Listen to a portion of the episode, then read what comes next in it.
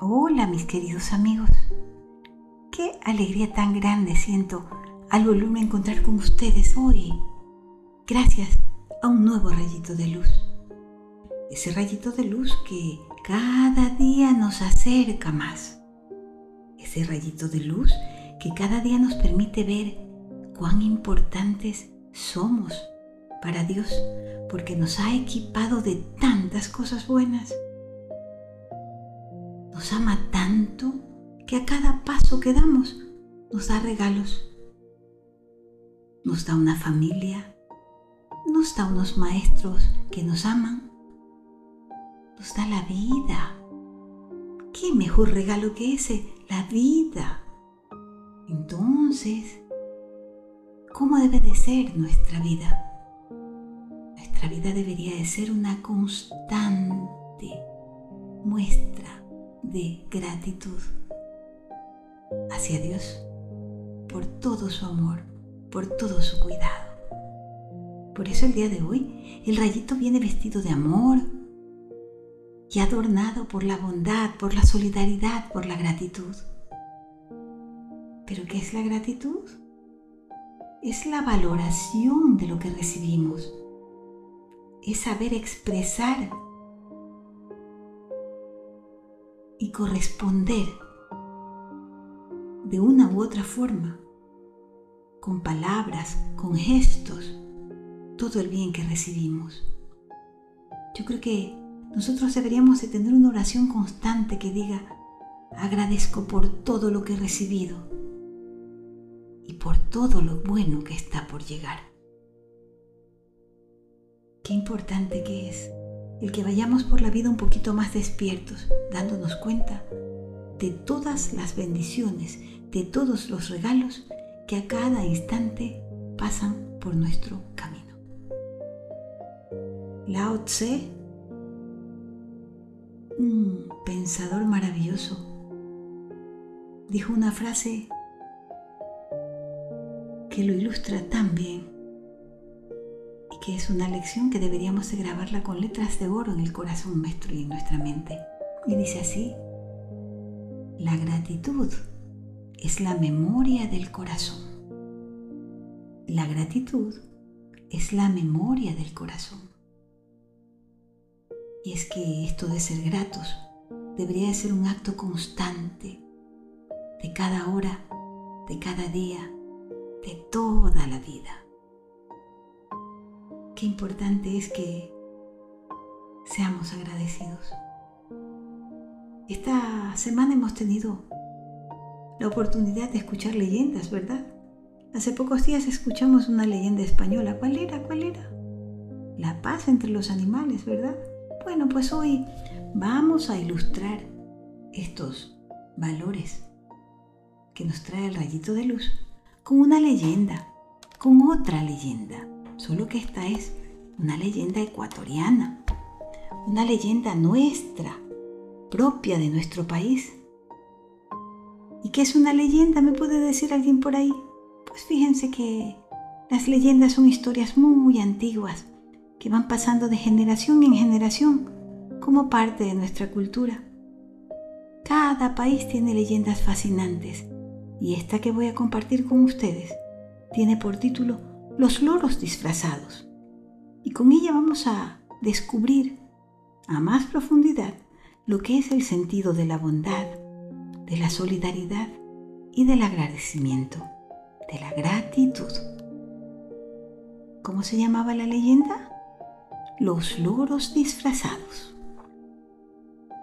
Cuenta una conocida leyenda de Ecuador que, tras el diluvio universal, se salvaron dos hermanos, y una niña, que decidieron refugiarse en una montaña mágica.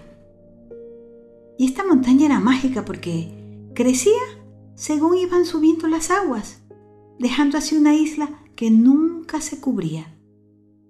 Los niños se resguardaron en una cueva de esa isla, pero enseguida se dieron cuenta de que no había nada para comer. Y entonces, ¿cómo iban a sobrevivir en ese lugar tan desolado. Y durante varios días recorrieron la pequeña isla en busca de comida, pero no consiguieron nada. Una tarde, al volver a la cueva, ¡oh sorpresa! Descubrieron cerca una montaña de hojas frescas con frutas, maíz y todos los alimentos que ellos habían soñado todos esos días en que se morían de hambre y que perdían la esperanza. Comieron con tanta hambre que saciaron esa necesidad y pudieron dormir tranquilamente. Pero resulta que a partir de ese día, todos, todos los días al despertar, se encontraban con esos alimentos. Y el problema era que no sabían cómo llegaban hasta allí. Ellos se morían de curiosidad por ver quién llevaba esos alimentos, esos manjares, y dijeron, tenemos que descubrirlos. Entonces se escondieron entre unos matorrales. Estaban deseando ver quién o quiénes le salvaban la vida de esa forma. Entonces, al cabo de un rato, vieron llegar a una pareja de loros grandes que se llamaban guacamayos, que tenían alegres y vivos colores. Estos se habían disfrazado de personas. Los niños al ver esto salieron de su escondite y no pudieron aguantar la risa y empezaron a salir de sus bocas palabras de burla al ver a los pájaros disfrazados de esa forma. Los guacamayos se enfadaron, se disgustaron y se llevaron la comida decididos a no regresar nunca más. Entonces los niños se dieron cuenta de su error y comprendieron que habían sido unos malagradecidos. Se pasaron entonces todo el día pidiéndoles perdón a gritos para que los animales pudieran escucharlos. Pero nada, nada, no los encontraban. Los guacamayos habían desaparecido. Pero no se dieron por vencidos. Ellos habían reconocido su error y decidieron insistir hasta encontrarlos. Los loros se dieron cuenta que, de verdad, había arrepentimiento en sus palabras y volvieron, los perdonaron y les trajeron alimento. Y no solo eso, se hicieron sus amigos. Pasaron varios días y el agua empezó a bajar poco a poco.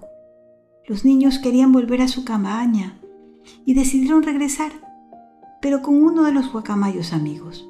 Mas, al bajar, sucedió algo sorprendente. Toda la bandada de loros siguieron a sus compañeros. Al llegar al pueblo, que estaba totalmente vacío tras ese diluvio, pasó algo asombroso. Resulta que los loros, los guacamayos, mágicamente se transformaron en personas muy alegres y muy bellas, y el poblado volvió a recuperar su vida. Todo gracias a la gratitud. Gracias a que supieron los niños reconocer su error, pidieron disculpas y fueron agradecidos.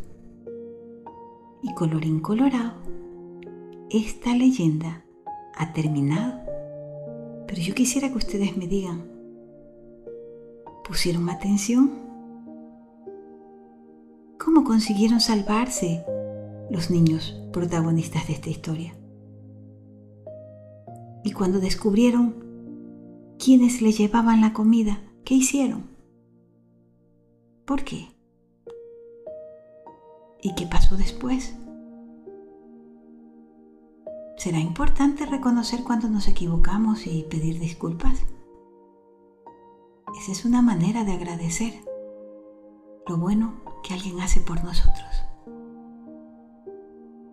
Y hoy le hemos dicho gracias a mamá.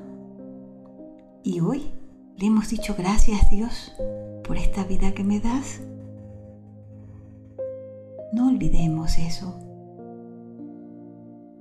La gratitud nos vuelve más humanos.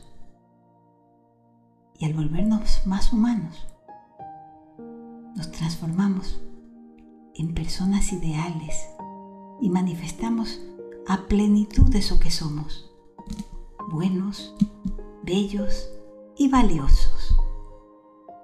Mis queridos niños, Yo espero que esta leyenda cale en su corazón y que las enseñanzas que de ella podemos sacar se queden grabadas en nuestra mente para que cada día de nuestra vida sea una muestra de gratitud hacia Dios, hacia nuestros padres y hacia la vida misma. Les mando un abrazo grande y les deseo todo lo mejor. ¿Y por qué no? Les doy mi más grande gracias por haberme acompañado hoy con este nuevo rayito de luz. Por eso les digo, gracias, quiero darte por amarme. Gracias, quiero darte yo a ti, Señor. Así es. Gracias. Nos volveremos a encontrar mañana, aquí, con un nuevo rayito de luz. Nos vemos mañana, claro, si Dios quiere.